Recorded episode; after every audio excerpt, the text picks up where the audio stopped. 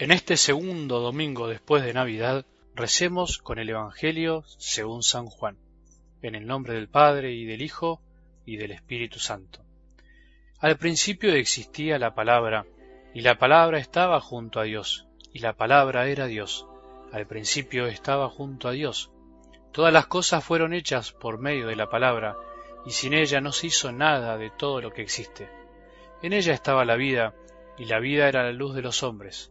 La luz brilla en las tinieblas, y las tinieblas no la percibieron. La palabra era la luz verdadera, que al venir a este mundo ilumina a todo hombre. Ella estaba en el mundo y el mundo fue hecho por medio de ella, y el mundo no la conoció. Vino a los suyos y los suyos no la recibieron. Pero a todos los que la recibieron, a los que creen en su nombre, les dio el poder de llegar a ser hijos de Dios. Ellos no nacieron de la sangre, ni por obra de la carne, ni de la voluntad del hombre, sino que fueron engendrados por Dios. Y la palabra se hizo carne y habitó entre nosotros. Y nosotros hemos visto su gloria, la gloria que recibe del Padre como Hijo único, lleno de gracia y de verdad. Palabra del Señor.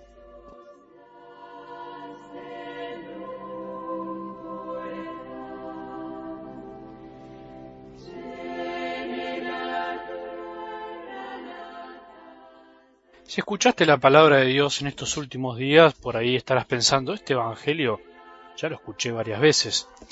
Sí, es verdad. Esta es la tercera vez en ocho días que aparece este Evangelio de Juan en la liturgia. A veces pasan estas cosas, pero lo primero que te recomiendo y me recomiendo es que no pienses que ya está, que no hace falta escucharlo otra vez. Esa es la peor tentación de nosotros, hijos, para nuestro Padre del Cielo, que nos habla siempre pensar que Dios ya no tiene nada más que decirnos, pensar que ya escuché varias veces lo mismo y por eso ya lo sé, ya lo conozco. Nada más alejado de la novedad y de las sorpresas que Dios siempre quiere darnos por medio de su Hijo, que es la palabra. Él no es palabra vacía o llena de contenido para recordar, como las cosas que estudiamos, sino que es palabra con mayúscula llena de vida, de luz y de amor, que por supuesto da vida, ilumina y llena de amor. Por eso siempre que la escuchamos, sabiendo eso, puede volvernos a sorprender. Ojalá que hoy nos sorprenda otra vez la palabra de Dios como lo ha hecho tantas veces. Y, entre tantas cosas que podemos decir meditando algo del Evangelio de hoy, que es inagotable, porque es como el resumen de todo el Evangelio de San Juan, hoy pienso lo siguiente. Dios quiso quedarse con nosotros para siempre. Dice San Juan que la palabra se hizo carne y habitó entre nosotros, puso su carpa entre nosotros, puso su morada entre nosotros. Dios eligió venir él mismo a hablarnos y evitar los mensajeros. Dios Padre no quiso que su pensar, su querer, su sentir quedase en palabras que se la lleve el viento, sino que quiso enviar a su Hijo a hacerse hombre, a hacerse carne para estar presente como uno de nosotros y hablarnos como uno de nosotros, hablarnos como hombre, trayéndonos las cosas de Dios, la palabra de Dios, o sea, todo lo que el Padre quiso decirnos, la palabra de Dios con mayúscula es Jesús y toda su persona.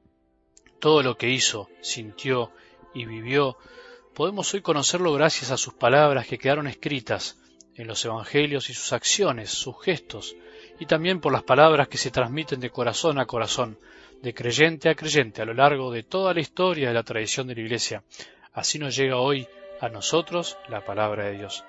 Sobre cómo eligió Dios hablarnos, sobre el modo que tiene de comunicarse con nosotros, tenemos todo y mucho por aprender, porque de nuestra boca y del corazón pueden y salen palabras que iluminan, palabras que dan vida, que ayudan, que consuelan, que animan, que levantan o bien de nuestro corazón también salen palabras que engendran tinieblas y muerte a nuestro alrededor y en nuestro interior. Nuestras palabras y la de los demás influyen mucho en el color que toma el ambiente en el que nos movemos. Nuestras palabras, y no solo me refiero a las que salen de nuestra boca, sino a nuestros gestos, a nuestra presencia, nuestra manera de mirar, de relacionarnos con los demás. Las palabras y el modo de comunicarnos expresan lo que pensamos, lo que sentimos y lo que deseamos. Y cuando nos comunicamos, transmitimos eso, lo que pensamos, sentimos y deseamos. Además, nuestras palabras pueden estar acompañadas de gestos que afirman o desmienten lo que expresamos. ¿Cuántas veces borramos con el codo lo que escribimos con la mano? ¿Cuántas veces un gesto vale más que mil palabras? O sea, dice mucho más de lo que quisimos decir con esas palabras. Podríamos decir entonces que la mayor parte de nuestra vida, o mucho tiempo de nuestra vida, es un tratar de ir aprendiendo, ir educando nuestro modo de hablar, de comunicarnos con los demás, unir encontrando la concordancia entre el corazón, la cabeza y lo que expresamos, unir aprendiendo, mirando a Jesús como Dios quiere comunicarse con nosotros y cómo nosotros tenemos que comunicarnos con los demás y qué cosas tenemos que comunicar a los demás. También es unir aprendiendo a escuchar y a comprender lo que otros nos quieren decir. Si supiéramos expresarnos bien, cuántos malestares nos ahorraríamos. Si supiéramos escuchar y comprender mejor a los demás y no leer entre líneas, cuántos malos humores nos evitaríamos en nosotros y en los demás.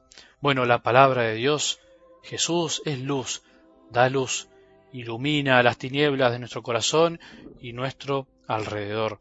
La palabra de Dios Jesús es vida, da vida y vivifica todo corazón que toca, todo creyente que la recibe y la quiere llevar a su vida. ¿Alguien se imagina a Jesús hablando mal, gritando, tratando mal a la gente? Difícil, ¿no? Jesús vino a enseñarnos la verdad, pero nos la enseñó bien. No solo hay que enseñar cosas verdaderas, sino enseñarlas bien. No solo hay que decir la verdad, sino hay que decirla bien, hay que decirla con amor. Pidamos hoy a la palabra que es Jesús aprender a hablar y a comunicarnos bien con nuestros gestos y con nuestras miradas, con todo lo que hacemos y a escuchar bien y a saber decir las cosas, a expresarlas con amor. El amor es el que abre los corazones para que pueda entrar su luz, su verdad, su vida. Proba lo lindo que es escuchar, proba lo lindo que es hablar bien. Él nos habló bien, hagamos nosotros lo mismo. Que la palabra de Dios penetre hoy en nuestros corazones y que tengamos un buen domingo. Que la bendición de Dios que es Padre misericordioso, Hijo que es la palabra hecha carne entre nosotros y Espíritu Santo descienda sobre nuestros corazones y permanezca para siempre.